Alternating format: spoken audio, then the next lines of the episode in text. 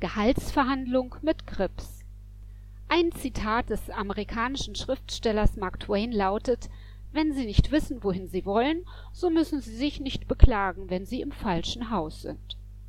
“Diese Aussage passt hervorragend in jedes Selbstmanagementseminar, aber auch eben zum Thema Gehaltsverhandlungen.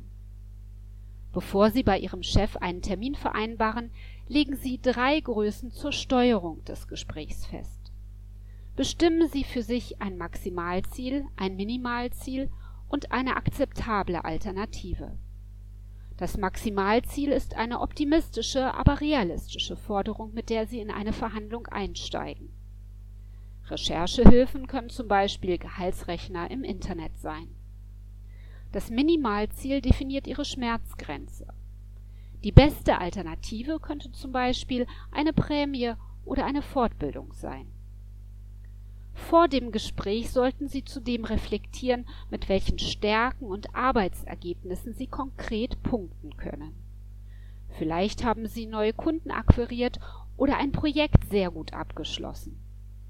Vermitteln Sie selbstbewusst, was Ihre Arbeit wert ist und sprechen Sie in diesem Zusammenhang besser von einer Gehaltsanpassung als von einer Gehaltserhöhung Angenommen, Ihr Maximalziel liegt bei 500 Euro und Ihre Schmerzgrenze sind 250 Euro. Ihr Chef bietet Ihnen aber nur 150 Euro. Dann können Sie eine Jahresprämie von 1500 Euro vorschlagen, dafür, dass Sie zum Beispiel einen neuen großen Kunden gewinnen konnten.